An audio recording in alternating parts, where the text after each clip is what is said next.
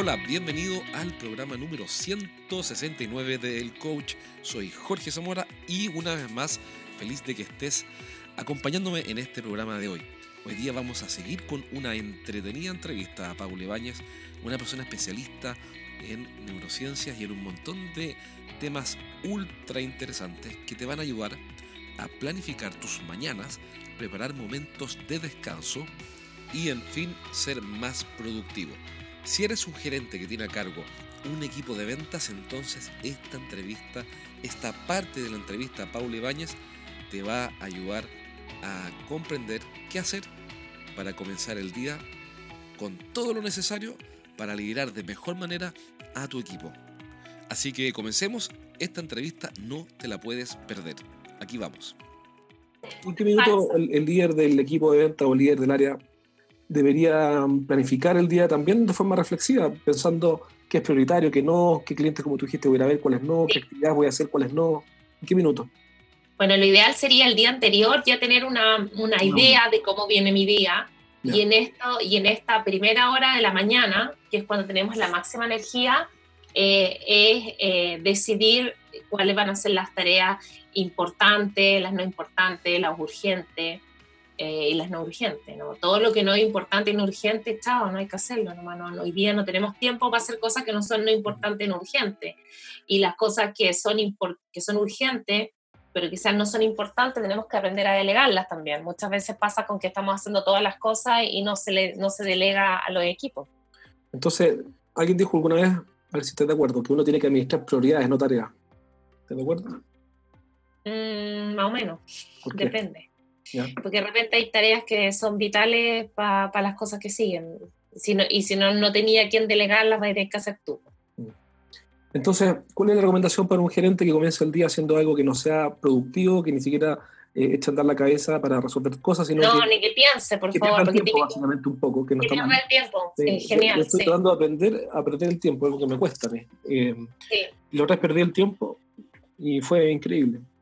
Eh, y lo bueno es que perder el tiempo, escuché a alguien que enseñaba cómo perder el tiempo es parte de la función productiva, porque cuando tú descansas, ya tiene que haber pasado. Yo, yo te pregunto porque tú tienes la explicación científica del asunto, pero cuando tú descansas, eh, por alguna razón se vienen las mejores ideas mientras estás caminando, mientras estás está tu hija columpiando si tú la empujas y en ese momento aparecen las mejores ideas.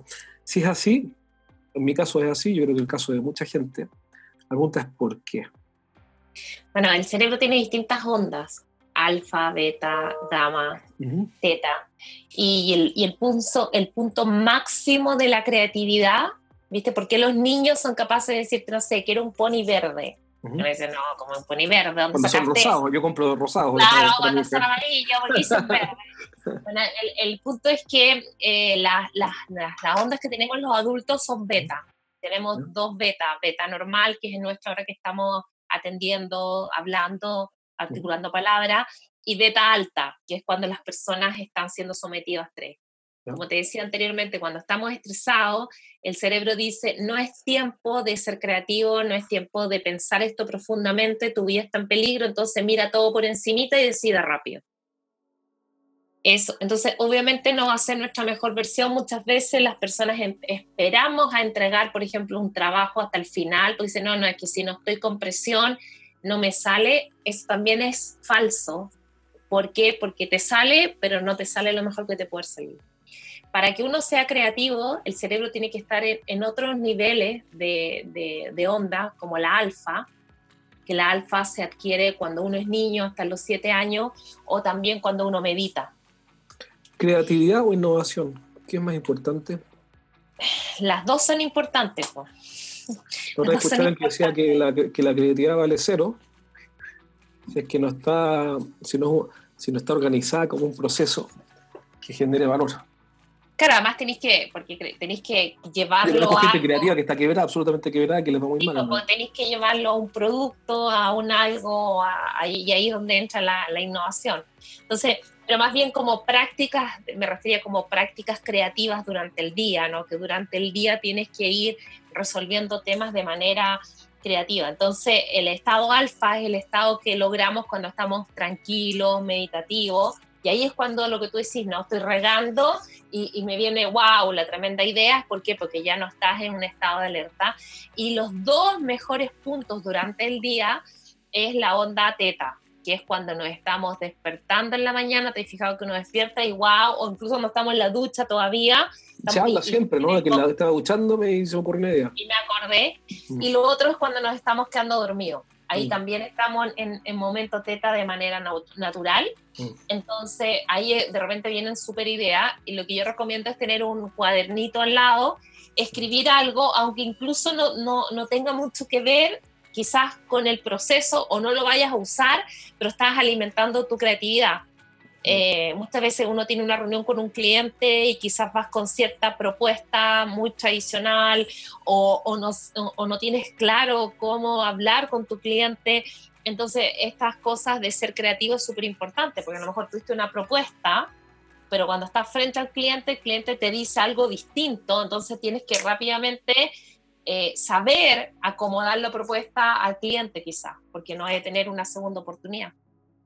Entonces, la creatividad en el punto de la venta me parece tremendamente importante. Eso. Ya, pregunta. Em, entonces, tenemos que una primera habilidad es autoliderarse. Sí. Sí. Y, y para autoliderarse, primero esto es tomar el control de la vida propia, básicamente. Lo que pasa por, por ejemplo, dejar espacios para para comenzar el día y, no andar después reactivo todo el día eh, bajo estado de alerta, sino que mantener una especie de distancia psíquica con el ajetreo diario y no ser reactivo, sino que proactivo, es decir, tener más control, más autoconocimiento, eh, entender mejor lo que está pasando y no sentirme que, no sentir, no tener esa sensación de que uno está capturado por la agenda, ¿sí? Claro, y lógico, por la agenda, por los mails, la gente dice, no, no, no, es que estoy súper ocupado. O sea, yo te digo, yo tengo todas las redes sociales, las contesto absolutamente todas y tengo hartos seguidores y, me preguntan y todo, pero, pero son espacios, o sea, no es que, no es que yo... Con el día en eso.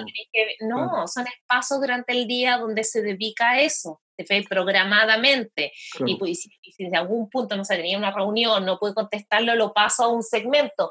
Es un poco como decidir cuáles son estas tareas que para mí son importantes para lograr los objetivos que quiero lograr. entonces esto tiene que ver con poner límites. Y, exacto, también, también, poner límites. habilidad, autoliderarse, y dentro del autoliderazgo está establecer límites.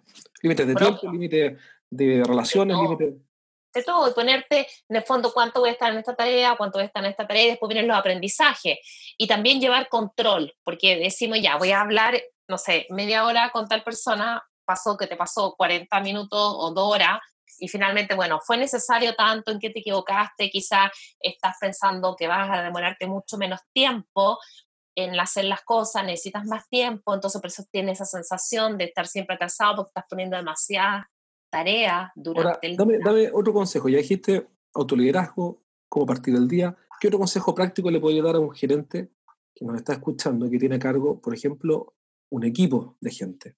Nuestro, este podcast habla de equipos de venta principalmente, un, un, podcast de estrategia de venta, pero yo creo que probablemente estos consejos que tú das aplican no solo a ventas. Eh, no, aplican, claro, para la vida misma, para la vida misma, para todo sentido. Exacto. ¿Qué otro consejo práctico le darías a, un gerente que te está escuchando ahora? dice, ya, interesante, ya sé cómo partir el día, ¿qué más? Sí. Bueno, reunirse más con los equipos, reunirse más con los equipos.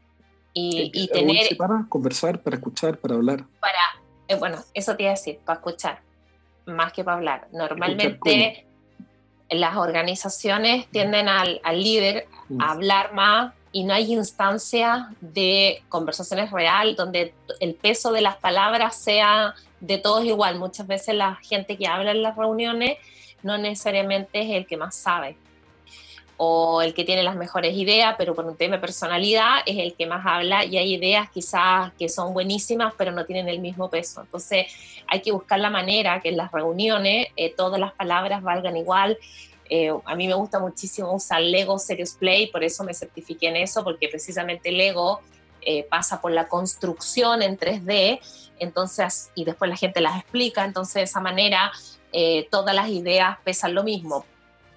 Bueno, espero que esta entrevista te haya servido, hayas sacado algunas ideas prácticas para poner en movimiento, para empezar a implementar en tus rutinas, en tu día a día y también para empezar a, concentrarte mejor de manera más eficaz en tu equipo de ventas y para que así asumas el rol de director y coach de tu equipo, de tu equipo de ventas. Eh, cada vez que converso con Paula me entretengo, aprendo, es entretenido conversar con ella y es una tremenda invitada, así que fue para mí realmente grato eh, aprender con ella, porque la verdad aprendo mucho. Acuérdate que puedes entrar a Facebook y eh, buscar la página Podcast El Coach, así todo junto, arroba Podcast El Coach. En esta página de Facebook estoy avisando cuando tenemos estas clases online completamente gratuitas para que te puedas registrar, eh, especialmente dirigidas a gerentes comerciales o gerentes de venta o a quienes tienen que liderar un equipo de ventas. Así que entra a Podcast El Coach en la página de Facebook y eh, déjanos tu comentario, eh, envía cualquier pregunta que quieras que abordemos en este programa, en este podcast, y lo voy a hacer, ese es mi compromiso. Y atento porque a través de esa página voy a estar avisando cuando estén abiertas las inscripciones para la nueva clase online eh, en la cual te voy a enseñar las mejores prácticas para dirigir con éxito a tu equipo de ventas.